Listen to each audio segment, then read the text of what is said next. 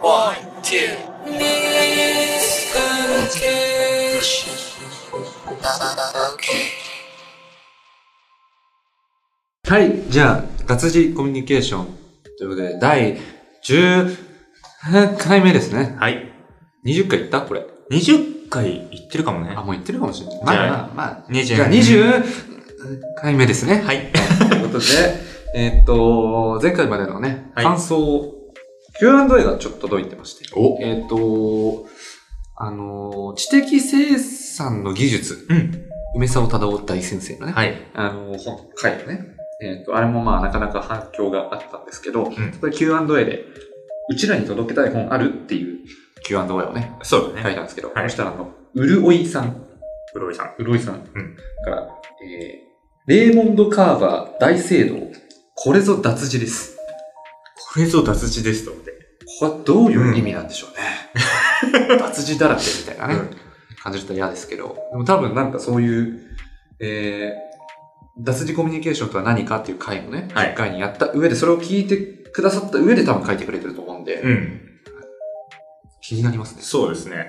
これぞ脱字ですって、そのリスナーが思うようなものって何かっていうのも気になるし。そうね。うん上で気になるんですね。はい。で、えーこれを読みましたんでっていう回にえーしたかったんですけど、すいません、まだ読んでないで す。え、でもゆくゆくはゆ読くみまゆすくは読みます。は必ず読みます。。はいい。はい、えっ、と、レモンドカーバーって読んだことあるいや、そもそもないですね。ないですかだ誰がやなんか村上春樹とか結構訳してるうイメーん。ジありますけど、大聖堂。どういう本なんですかねちょっと想像してみて、大聖堂どういう本だとえー、なんかその、大聖堂の写真とかが思う、うん、たくさん載ってんじゃないですか小説家なのに。 小説家なのに。読みます、じゃあ。まあ。読みます。はい。まず買います。そうですね。まずはそこから。ブックオフで買いますそ。れが大事。ブックオフで。わざわざ言わなくていい。うんじゃあ、えっ、と、読みます宣言をしたということで、はい。今回はゲストをね、はい。お招きしましたと。お久しぶりの登場です。はい。白池さんです。どうも。どうも。ようこそ。 お久しぶりでございます、本当に。はい。すいませんね。バージラブロの話を前回っていうか、まあ、前回の出演の時したと思うんですけど。ですね。京都に行った話とかをね。しましたね。してまあくだ実さ際、ほぼ京都の悪口。京都のバーの悪口。京都の悪口とか言うとちょっとまた角が立つ から。ちょっとそうですよね。そう、角をなくして言うと、京の嫌、京都の嫌なレコードバーの店主の悪口を今言いましたね。あれさ、思ったけどさ、はい。確かに、バーで本って読まないかも。何読み、読みたい時に読むのが本でしょうかと思っちゃって、俺は。まあそうだよね。今、 なんか、そのネットだから、どっかしらで、バーで本読むやつって何なのみたいな感じの言説は見たことあるかもしれない。あ、ええそうなんだ。俺全然知らなかった。ツイッターとかどっかしらで見た。僕の弟バーでバイトしてるんですけど、うん。それこそバーテンなんですけど、確かに本読んでるって話は聞いたことないですね。お客さんが。なんかお客さんの話をちょいちょい聞いたりはするけど、うんんうん。まあでも、お店側からしたらありがたいと思うけどね。まあそうだよ。喋んなくて済むんだからね。うん。喋りたかったのかなやっぱりあのおじさんとかもマスターの方も。どうなんだろうね。ね喋り面白くなかったしな。はい。まあ、えっ、と、 こういう感じの遊びをいたしました。非常にね、音楽を好んでおりますと。 えー、まあ音楽ライターとしても、まあいろいろやったりもいろいろやってね、まあ席におられます。はい。はいえー前回はバージル・アブロンのダイアローグっていうね、うん。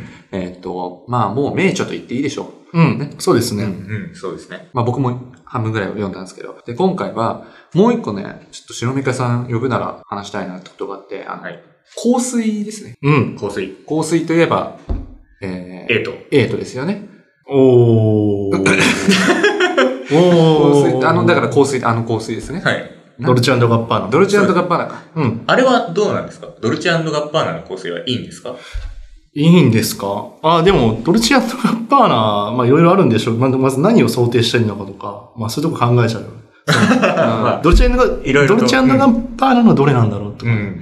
いろいろね、考えたりしますけど、うん。ドルチェランドガッパーナをつけてる人との恋愛をされたんだな、エイトさんは、エイトさんのあのね、曲の中のはい。主人公はっていうので、もう、それ以上何も思わないっすね。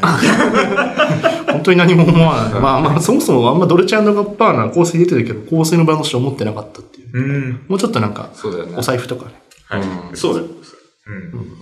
そんな感じでね、まあ、香水、香水批評、詩論とかって、なんかノートだあ、ですねうん。ちょうど今から1年前ぐらいに書いて、で、それまで香水はすごい、個人的にものすごい好きだったんですけど、うん。あんまり香水に関する文章でなんか納得いったものが、自分の中で見当たらなかったら作ってみようかなっていうので、うん書いてみたっていうのが始まりです。そもそも香水が好きっていうのはどういうタイミングで香水に興味を持ったあの、まあ、自分は大学出てきた時ぐらいに自分で買って、まあ、4年前ですね。はい。それで、まあ、本当に自分が知らなかった世界というか、あとまあ今でだ、今だとまあそこまで変なことじゃないですけど、あのまあメンズのそのコスメティークっていうか、うん。そういうののまあ香水も、コスメティークの中で一番ちょっと異質というか変な取られ方するものですけど、まあ一応その一つにくくられるもので、なんか自分を服以外、まあ、服は絶対着なきゃいけないとして、はいそれ以外で変身させられるってこんな面白いんだみたいな。うん。多分そういうのが結構ビビッときて、いろいろ調べるようになったみたいな感じで。えー、それが大学1年生。そうですね。大学1年、まあその前から家にあるのつけてたりはしたけど、自分で買うようになったのはんそのくらいから。家にあるのっていうのはお親のとかってことそう、実家にある。。うん。えー、全然、うん、香水なんて興味を持ったタイミングが全くなかったんで、うんまあね、そんな、え、二人はつける僕らは全然つけない。シーブリーズってあれ香 水そのレベルだよね。それ言わずにもっと好きな人言ってほしいわ、それは。つけ、言ってほしい、それは。すごいね、今いい、いい、いいよ、それ。持って行った方がいい。シーブリーズ、だから香水っていうものがそもそも、なんかどこで買うものなのかもよくわかんない。うんあぐーらいの、もう本当に何もわからないです、私っていう感じです。僕なんかは特にそんな感じです。あで、僕に関しては、えっと、一応一回だけオーデコロンを買ったことがあってー。う、ん。この、金木犀の匂いがする。うん。オーデコロン。これツイッターでめっちゃ話題になってたのを見て、高校1年生くらいの時に買ったんですけど。そう、これはね、はいま、えっとね、舞妓夢コロンでな、あまあ、言いそう方。多分。そう、京都舞妓夢コロンっていう、金木犀の香りのする香水で、これは、でも、めっちゃバズる。バズりがち。あバズりがちなんですね。なんか、うん。 1年に1回ぐらい見る気がする。あ、そうなん ですね。え、うん高う一ん高一の時に買ったのそれ。そうそうそう。えちちちこれじゃあ何年ものえ、だからこれ、は、七、八年もの、匂いはだいぶ変容している可能性があるんだけど。あるし、なな何ミリこれ ?20 ミリでしょ。で、これ今半分残ってるからさ、8年で10ミリしか使ってなだから大切に使って きたんですよい。すごい ね。こだいこぞという時に使って。だいたい5ミリで100プッシュと言われてるのよ。あ香水って。あ。はい。あの本当に大事な、なんか勝負時しかつけないみたいな感じ。そうですね。だから、生徒会選挙の時につけてます。じゃあ、じゃあこのに、この匂いがリサ・フランから香ってきたら、今日はも そうですね。気合が入 る。着付けの一吹きみたいな。う、なるほどね。あ、まあ、でもそれもやっぱりね、大事。その、はい。違う自分になるっていうか、うんまあ多分、結構、ものとして使うのはやっぱりこう、うん大事というか。その楽しみ香ですね水がバズるってどういうことだって匂いがさ、匂いがバズるってどういうことなんかね、これは、あの、これに関して言うと、バス工具みたいなので、多分、使われがちっていうか、金木犀の匂い好きとか言う人いるけど、私、これ、あればみたいな感じで、何何かしら誰かが言って、んいやほら、ツイッターにいる人って金木犀の匂い好きじゃん。多分君あんまりそれ以上喋んない方がいい。えーっと、じゃあ、じゃあ言葉がなくなっちゃって、ごめん。俺もびっくりした、俺今。俺、こんなひどい考え方しかできないんだもん。あ、でもなんか、それで、金木犀っていう匂いが、やっぱみんな好きっていうのがあって、でそれで金木犀でもうこれ、みたいなう。んうん。だから、例えば、香水ファンでも持ってる人もいるだろうし、まあ、俺はまだ変えてないけど、これ。その、香水が好きっていうより、金木犀が好きって人の方が多分これは反応する人が多いとう思う。んうん。まあ、これはね、ただもう本当に素晴らしい。だから、名品と言っていいと思いますよ。香水買ったことない僕がこれだけ持ってるっていうのは結構、象徴的っていうか。ううんん。そういうことで香水に興味があるわけじゃないけど、うん。金木犀に興味があり ます。そういう今プッシュしてみるこれ今じゃあ。あーちょっとあ、プッシュじゃないんだプッこれ。じゃシュじゃないけど、ちょっと一回つけてみよう。あちょっどっかしらに。と、じゃあちょっとじゃあ、どどうやってつけるの小見にさんの今。はいあ、こっちかな。こあ、そそうっちか。はいはい。まあ一般的にその体温が高い場所につけがちな。これポンってちょっとポンポンってしてみて。ちょっとどうすか。あ、ちょ、あ、それと匂いのつ、あ、まあ、ごめんです。つけ方にも結構。そう、あの、手首でこうやってこすっちゃうと匂いの粒が一般的には潰れるという。あーお米と一緒ですね。うんあーつぶ潰れちゃうという。あ、なんかこれあれだわ。幼稚園の時に、あ、そうそうそう。この匂い、あれですよ。幼稚園の時の、うん。あの、おもちゃ箱の匂い。違う。あ本当おー。海苔。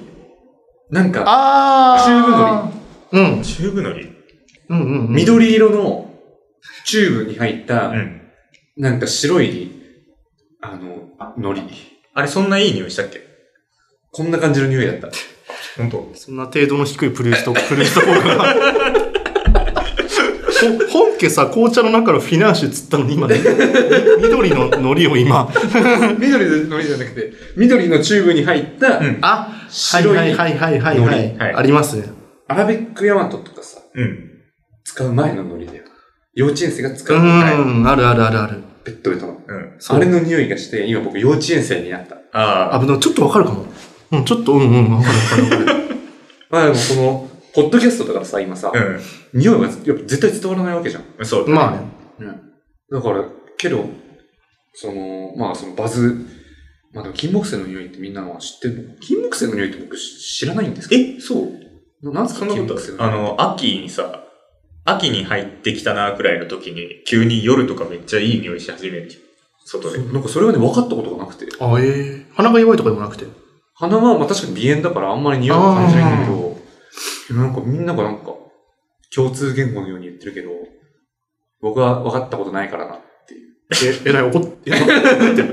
だからあこれが金木犀の匂いなんですね。そうですね、うんで金木犀を知らない人からすると、幼稚園のノリっていう感想になるんですね、これ。なるほどね。 新鮮だったわ、なんか。幼稚園のノリはい確かに。でもそれでも結構さ、共感する人いるんじゃないに。うん。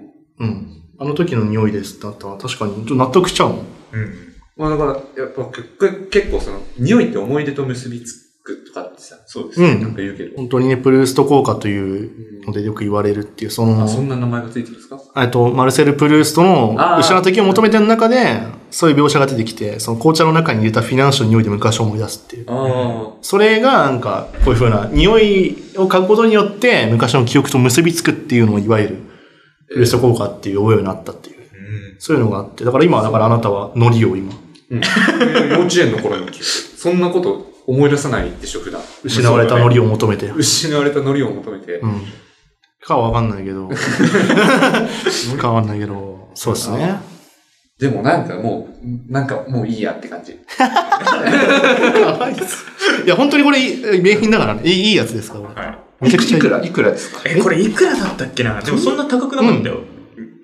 しても2、3000円くらいじゃないこれあの20ミリだから結構あんまり持ったことない人とかはこれぐらいの容量から始めるのがいいかも。だから最初から100ミリ、100ミリが結構一番多いっちゃ多いんだけど、100ミリはちょっとね、多い。ちょっとそのペースでいくと僕もう80年くらいかかっちゃうんで。 全部使い切れ ずに。確かにそうだね これのサイズでよかったです。最後、看護機に、プシャプシャプシ ャっめっちゃいい匂いする。て、 ムスクの、ムスクの匂いとともに こ乾燥機で薪で、 香水入れるう、お酒かけるので、めっちゃおしゃれだけどね、それ。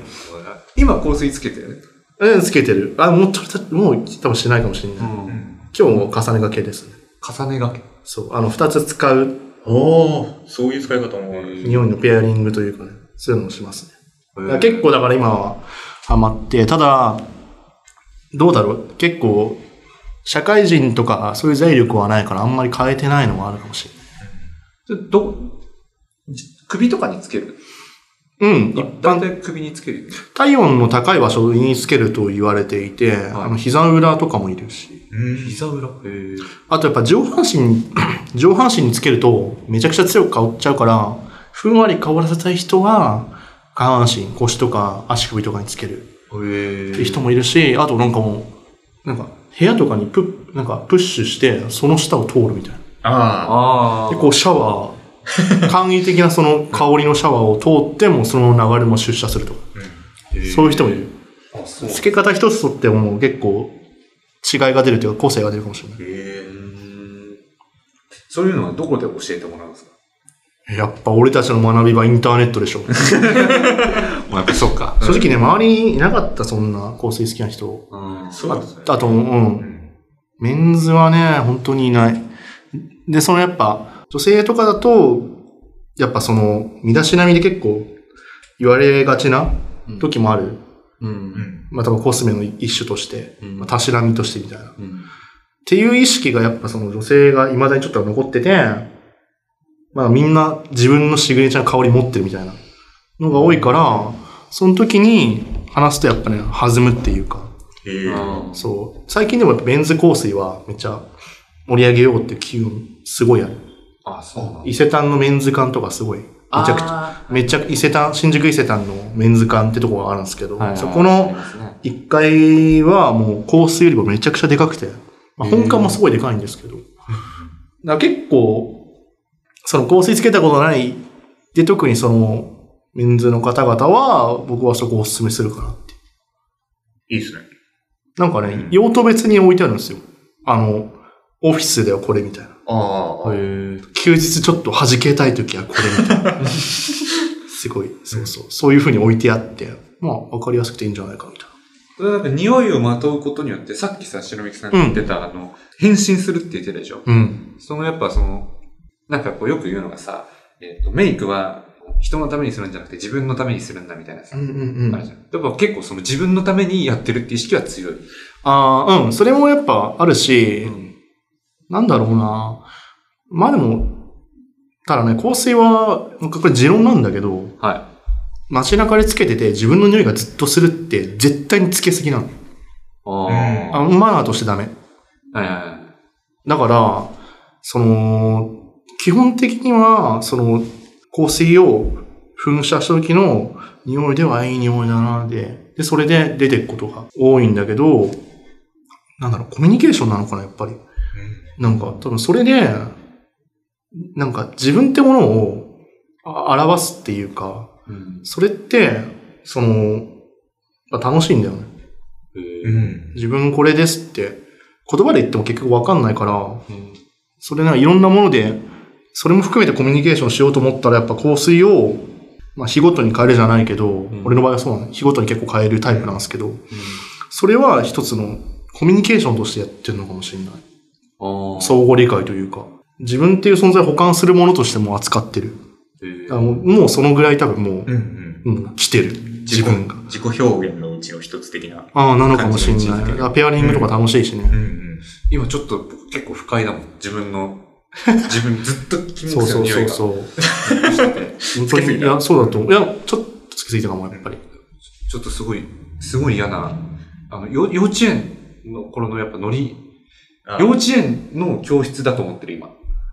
そのぐらいすごい ずっとプンプン香ってる。過去にとらわれちゃった。だこんぐらい香っちゃうと、それはつけすぎなんですね。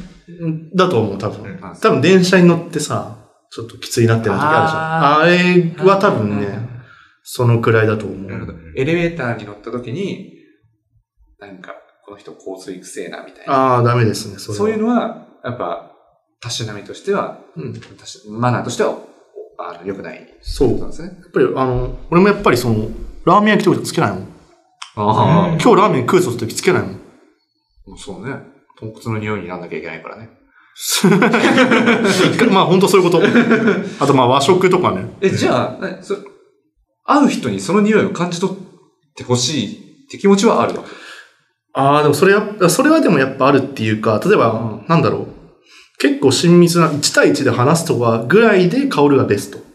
あなあ。んかそれもほんのり香るぐらいがいいってまあ人によるだけど俺は結構それことかもしれない。だから、この人となんか会うの何回目だなって時は、なんか被んないようにしてるかも。かぶんないんだ。今日この人と会うから、で、この前はあの匂いで行ったから、今回はそれやめて他のやつにしようとか。おーなるほど。にしして結構使うかもしれない。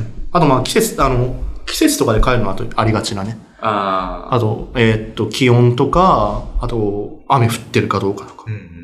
そうそうそう。もあるけど。あ。だんだん僕、右腕を遠く、自分から遠今くすごいなんか、 自分の腕、自分の腕をできるだけ遠ざけたいんですけど、金そう木だね犀の匂いが。うんなんか水とかでちょっと流したらね、緩和され、後でねそう、そう緩和されるかもは。い後で流してです。そうだね早く流したいですね。早 く。はそん なにまあいいのにな、君北星ね。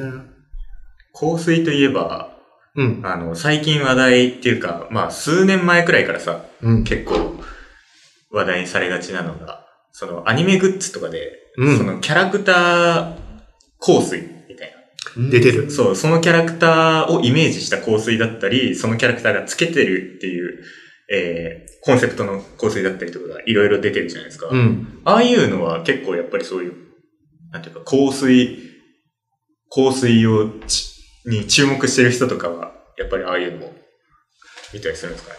あれは、そうだな。なんかどちらかといえば、いわゆる香水マニアって人が、はいはいまあ、いたとしてね。はい。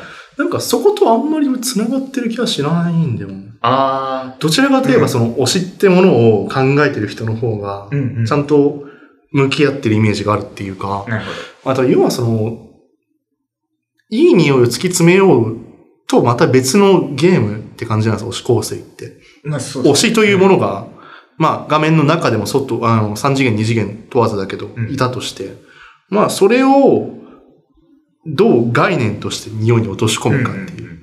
だそこはやっぱちょっとある種の、こういう匂いで、こういう香料を使って、こういう天然香料でみたいなのとはまた別の、なるほど。あの場所っていうか、まあ要は、推し概念っていうのは、うんまあ解釈の話そうですね。なわけですよね。ただそれはやっぱ、解釈で言うと、うん、調香師っていう香水を作る人、パフューマーって人がいるんですけど、うんその人が結構その出発点とするもので多いのは、その調香師自身の昔の記憶を香水として作るみたいな。うん。うん。だから、記憶なんだ。若い頃に、子供の時になんか遊んだ原っぱとか、そこで香ったシトラスの匂いとか、ブルーベリーを摘んだ時の記憶とか、そういうのを、その、抽象的なものから、こう具体的なものに下ろすっていう。逆逆じゃん。あ、ごめん。あ、でも、えっとね。いや、そうだね。そうだね。具体的なものうをん一回その自分の中に持ってきてうん表現するっていう。ただ、それをもう言う言えば解釈なわけで。うんうん。そう、だからそこの、なんだろう、香水を作る時のプロセスで、その解釈ってものが絶対入んなきゃいけない。てか、まあ、入りがち。っはい。ていうのが、おそらく、ハマって推し香水っていうのが流行ったんじゃないかっていう。なるほど。そう。解釈がやっぱりね、でできる余地のあるものって本当に親和性があるというか、んんこんな感じの匂いなんだっていうのを保管できるっていう。その、なんていうか、そういうふうに解釈して作るみたいな感じだと、あれですよね、その既製品として売ってるっていうのも、そういう推し香水的なのが売ってるっていうのもありますし、うん。あとなんか、実際にその調香師の人のお店に行って、こういうキャラクターがいるんですけど、この人の香水を作ってくれませんかみたいな感じで、実際に作ってくれるところとかもうん。あるらしいっていう話を聞いてて、あある、うんあるあるある。でそういうことなんだなって思う。なんか、うん。そうですね。推し香水結構何種類かあって、多分これ一つ推し香水って言っただけでも。うんまあ一番、その、なんて言えばいいんだろうな。これ3次元に多いのは、例えばアイドルがこれ使ってて、私も同じの使う。うんそそれはなんか言う人もたまにいる。ちょっと、なんか定義が外れるんじゃないかと思うけど、そうですね。れを推し香水、推しと同じ香水って意味で。うん。要は、その、例えば、誰でもいいけど、その、まあ、ビートたけしだとして、聞いただけで。まあビートたけしが、例えば、ディオールを使ってるとするじゃん。うん。そしたら、ディオールの何々使ってます。クリスチャンディオール使ってるって言ったら、じゃあ私もそれ買うって言ってクリスチャンディオールのやつ買うじゃん。でそこでつけたら、その、たけしの周りにある匂いと私の周りにある匂い一緒じゃんって。うんコスプレってこあ、じゃあ、てかなんか、まあ追体験っていうか、うん。とその、やっぱその、同じ景色の中にあるんだってちょっと上がるじゃん。あそれでやっぱね、使いがちな人もいる。ただこれは結構3次元においてだけど、いわゆる推し、いわゆる言われてる推し構成ははそういう風な、作っていくもの。うんうん。で、ーこのキャラだったらこの匂いが思想をうんそうういうんのうん。投影していく、匂いに投影していくってことです。これそう、ネットでもできて、あのーどうでもできるのそう。あのーなんかチェックシートみたいなのに、推しの誕生日はいつですかとか、推しはどういう人ですか何百字で書いてくださいとか。っていうのをバーってオーダーしていくと、その中に多分大人っぽさとか、うんちょ無邪気な感じの人ですとか、うんあとなんかね、すごい、虫は好きですかとか、そういう質問が来ると、多分はいとか押す、多分はいとか押すと、ちょっとそういうグリーンノート、うんう。うんんちょっとそういう匂いじゃ混ぜてみましょうかみたいな。そういう量になって、調香師が受け取って、あなたのために作りますよっていうサービスがある。うん。へえもうなんか、3年前とかすごい、急に盛り上がってて、うんうん。普通に、まあ、オーダーメイドで、一つ一つ作るのに時間かかるから、そのネット申し込みとかのやつだと、2、3ヶ月待ちとかのところも、もうそれで済まないようなところも結構出てた感じの印象なんですけど。いや、ほんとね、すごいムーブメントっていうか、うんすごい。で、最近ただある流れとしては、まあ今のは、こっち側から働きかけたわはけい。じゃないですか。そうですね。じゃなくて公式が出すのが最近、まあ、最近でもないんですけど、もはやうんうん。結構増えてきてて。その既製品の方ってことですよね、多分。そう。なんかそういうのを結構専門に出してる会社、僕も調べてて、なんかフェアリーテールかなっていうところがあったらしいではい。すけど、ここはやっぱ見てると、ほら、僕の心のやばいやつ構成がお今ー最初も出てますけど、あ、すごい。仮面ライダー、壁の間兜、なぜ今兜水島京美。渡る渡る。これあれ、めっちゃバズってたのあれですよ。あの映画泥棒の構成作ってた。そこが、調べたら、はいた確かこうだった。映画映泥画棒。泥棒の香水って何あの、知らない。わかんない。映画館の匂いじゃないほら、ノーモア映画泥棒香水発売。どういうマーケティングそれすすごいっすすよごいね。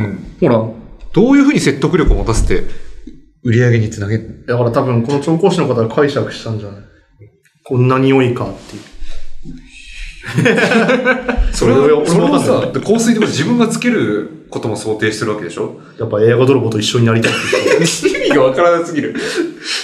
意味がわからなすぎるとか言っちゃいけないちかょっなと。正直半分俗月かもしんない。まあまあそうそうだよこねれは俗月かもしんないけど、だから結構こういう風なとこもあったりとか、はいはいはい。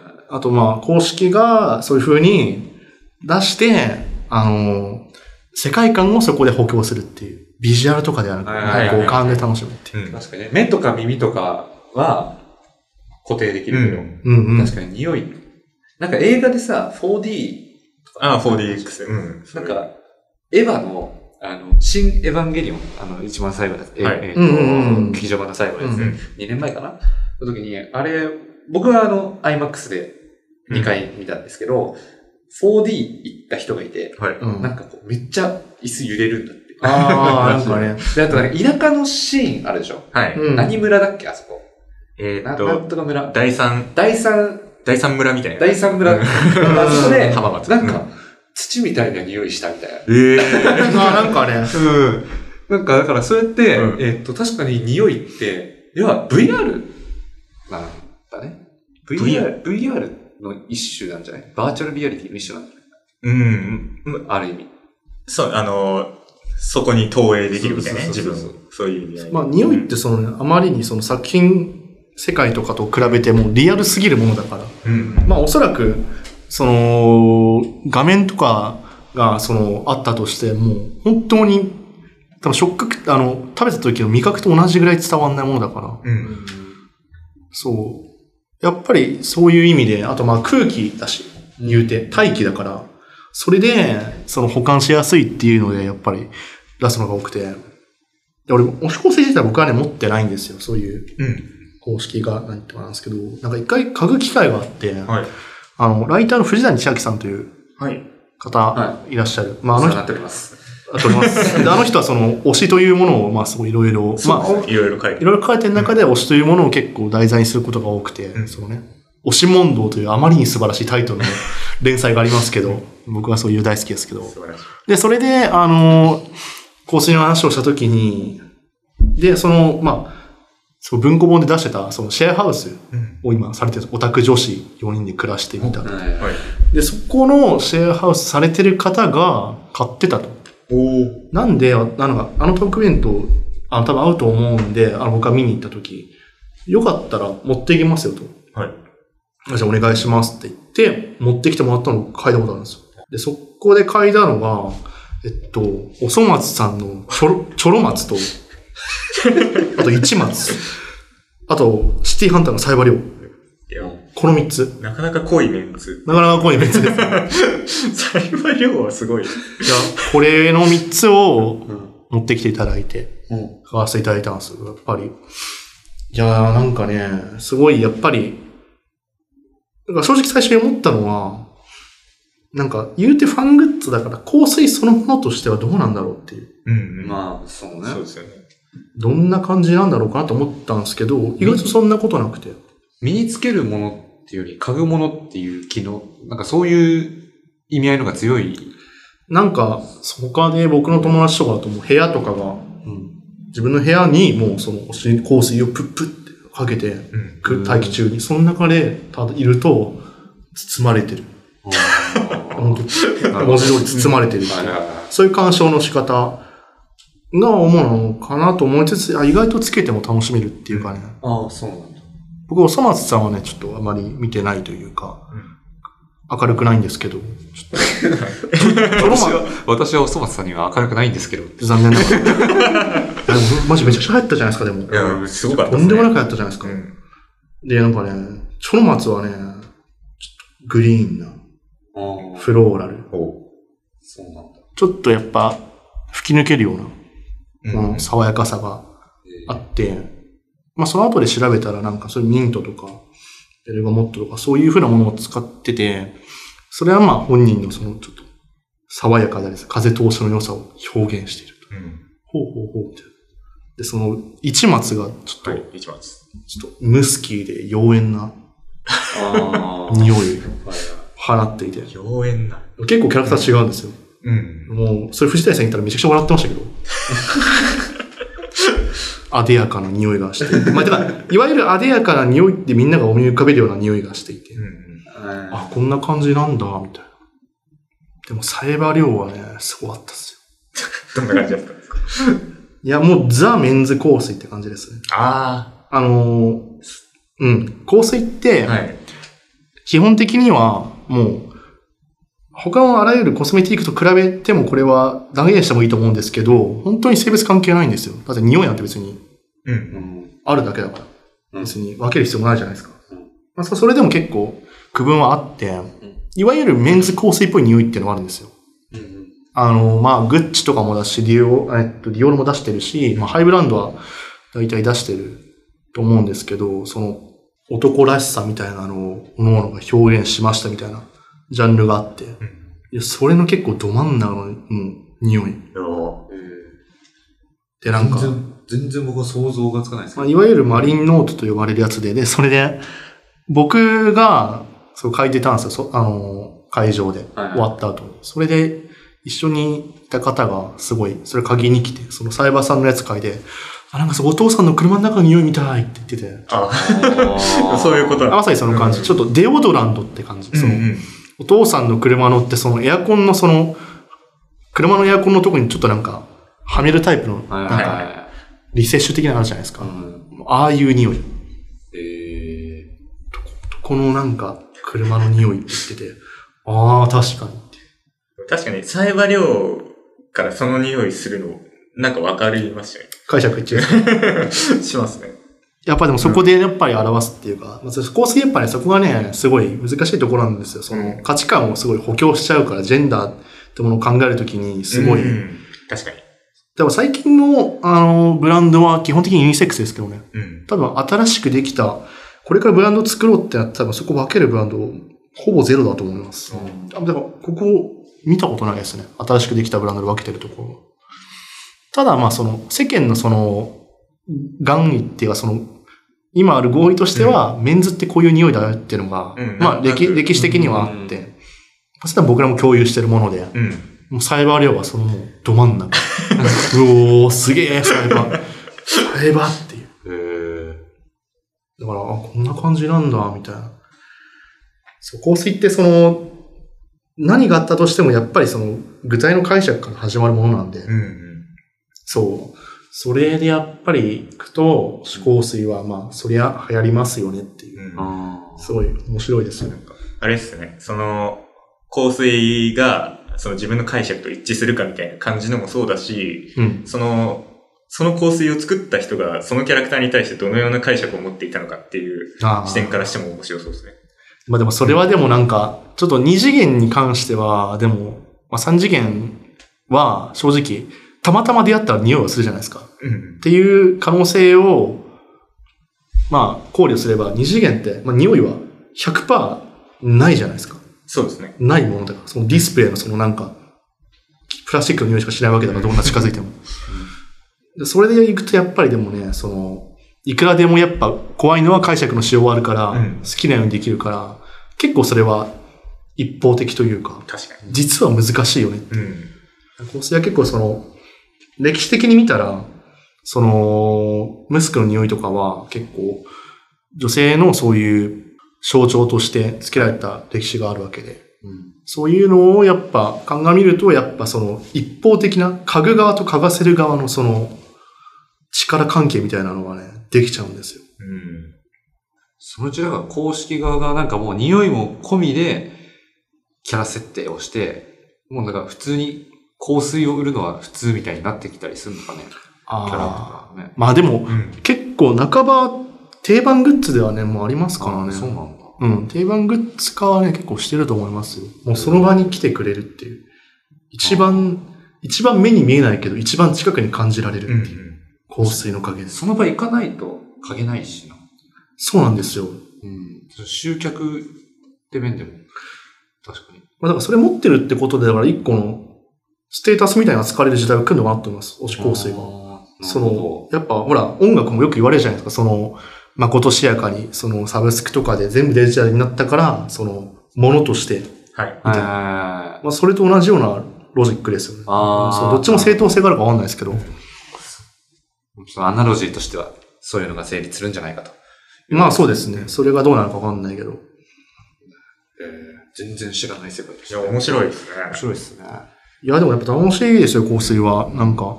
今一番欲しい香水なんですかもう金銭的な事情抜きにして、これ欲しいわ。ええー、なんだろうなあ、でも僕、あの、今、すごい日本のブランドめちゃくちゃ盛り上がってて、うんジャパニーズフレグランス。へえ。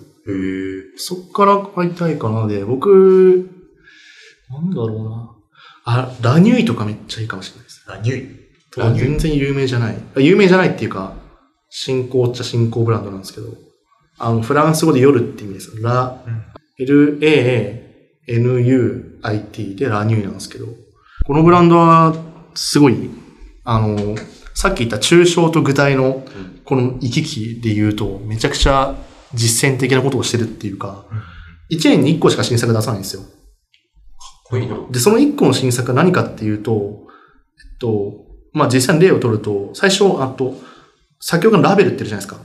そう。クラシックのはい。モーリス・ラベル。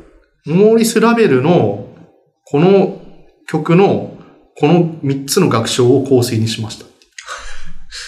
渋い。もう解釈ですよね、それは。 2万2千円。あ、そんなしますううん。ん。えっと、キャンドルが2万2000円。ああ、キャンドル。あは。い。えっと、香水自体 30ml で3 8800円。あの、まあ、そうんお手頃の方ではあります。うーん。で、結構ここはやっぱその、さっき言った、その自分が多分構成に惹かれるのは、その抽象と具体をうんいいするのが楽しいっていうのがあって、それを結構何回も往復して、いるから、その見てて楽しいし、1年に1回しか出さなくて、そのセット売り3つ売って、そこにあの楽譜をつけちゃうとか、ああとそこ。こに文章を寄稿してもらうとあかー、僕最初知ったのは菊池成吉がそこに寄稿してて、へえ、そうなんだ。それで僕は知りました、最初。とか、あとインスタとか見てもすごいビジュアルで、その香水の瓶だけじゃなくて、その写真1枚とかで、うん。すごいビジュアルを作ってって、それでいろんな方面からお互いがお互い補完し合うっていうのをすごいコンセプチュアルにやってて、めちゃくちゃ見てて楽しいんですよ、ここ。ああ、ちょ確かに検索して、今さ、検索して思ったけどさ、うん別に匂い嗅げないわけじゃん。うん。うんだからはやっぱ、そういうビジュアルをでやっていくしかないっていうそ側面が、まあ、はいどどう工夫すするかっていう余地が、まあ、無限にあるから、非常に楽しいでそすけれど、は確かにすごい楽しいかもね。このブランドね、僕すごい大好きですね。えーまあでも、そうね、ファッションって確かにでもいろんなところとクロスオーバーして、うん。う。うんちは、まあ何でもそっか。なんでもそっ 何でも か。そっか。まあいいや、はい。じゃあ、ラヌイ。ね。要注目。要注目。幼稚園あ、はい東京住んでる人は、あの、多分、秋、10月、11月に、あの、香水の祭典が、あ、そうなんですね。あのね、毎年やるんですよ。えー、どあの、新宿伊勢さんで。こもう最上まにさ来にて。。あ、あそこ行くのが一番いいかもう。ん知らない人は。じゃあ今度行きましょう。あ、いいっすよ。それで行き ましょう。行きましょう。そうですね。ということで、はいお便りのコーナーに行きたいと思いますんで、よろしくお願いします。はい。えー神奈川県在住、ペンネーム、もこみさんからのお便りです。はいえーもこみさん、リサ・フランクさん、えー、白みけさん、こんにちは。こんにこちんにちは。は。えー、脱コミ聞いています。最近初回から聞き返してみたんですけど、だいぶテンポ悪いですね。まあまあ成長したんじゃないかなと思います。 ということで、そうなんですよ。あの、うんちょっと音質の面で気になって、はいあの、聞き返してみたんですけ ど、うんマジでテンポ悪いんだよね。いや今がテンポすごいいいかって言ったら、はいまあまあまあ、それはね、まあ、僕らうんは成長したと思ってるけど、まあまだまだっていうね、はい。止まるかもしれませんが、やっぱ、続けるって大事だなっていうね。そうだね。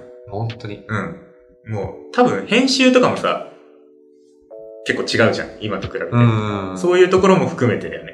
あとやっぱり納刀でいただいたマイクですよね。そうですね。 4万円の。あ、これ ね。すごいよね、これ。ははいいねで、もうそんな第1回から成長してるなって思うんだけど、うんただ、やっぱり今でも一番再生されてるのは第1回なんで。そう。第1回の再生回数がえぶっちぎりなんだよね。え。あ、でもそれはやっぱり、あらゆるコンテンツはそうなんじゃな何いでもそうだけど。もうしょうがないんだけど、ただやっぱり気持ち的には最新回から聞いてほしいという。常に進化してる私たちを見てという。そうですね。でもね、やっうん。ぱ最、あの、最新回が、やっぱ毎日再生されてんだよね。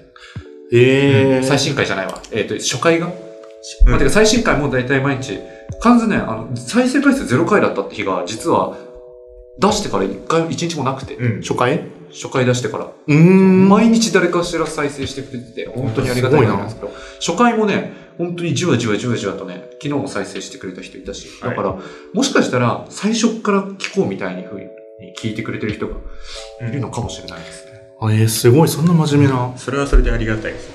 真面目なとか言うなよ。素晴らしいじゃん。ね、今はね、ここまでたどり着いてね、それで。そうそう多分これでも今多分、そうそう20回目とか14回目とか、か。ちょ、何回目とかだけど、うんそうここまでに今たどり着いて人もいるってこと。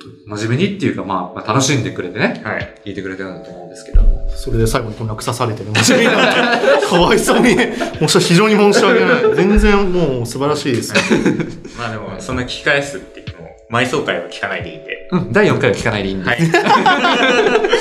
それだけもね、大事大事大事。はいあのーという感じで、まあ、これからもね、続いていきますんで。そうですね。はい、よろしくお願いします。よとろいしくうお願感いしじまで、えー、Spotify で聞いてる方はぜひフォローと評価のボタンお願いします。お願いしますというのと、えー、Apple で聞いてる方もね、まあぜひフォローしてほしいなっていうのと、あと、まああの、ね、音楽番組も始まってんじゃないかな。そうでしょうね。まだ影も形も、 えー、今日6月の21日収録ですけど、はい。えー、タイトルが全く決まってませんが、もうやるって宣言しちゃったから、多分やってると思うんで、はいえーそちらもぜひお聞きくださいと。こういうのと、えー、あと、なんだっけ。ディスコード。ディスコード、ディスコー ド入れ。 ディスコード招待リンク貼ってますんで、はい。あぜひそうですね。入ってくださいませ。よろしくお願いしよまろしくお願すい。そうでしすまね。す。私もね、いるので、ど白こ木かさにん。。白木さんもね、どっかにいらっしゃ白る。向きさんたら前じゃないけどねうん。いるはいるのでね。いますんで。はい。はい。えー、いう感じです。です白ね木さんは、えっ、と、まあ、ツイッターやノートでね、ぜひフォローしてあげてくださいと。そうですね。ツイッターでまた会いましょうという ことで。じゃあ、今回は、はい。はい。金木犀の匂いがまだしてて、ちょっと鬱陶しい です取りに行こうかしら。ありがじゃあ、ありがとうございました。ありがとうございました。とうございましたよし、。やろう。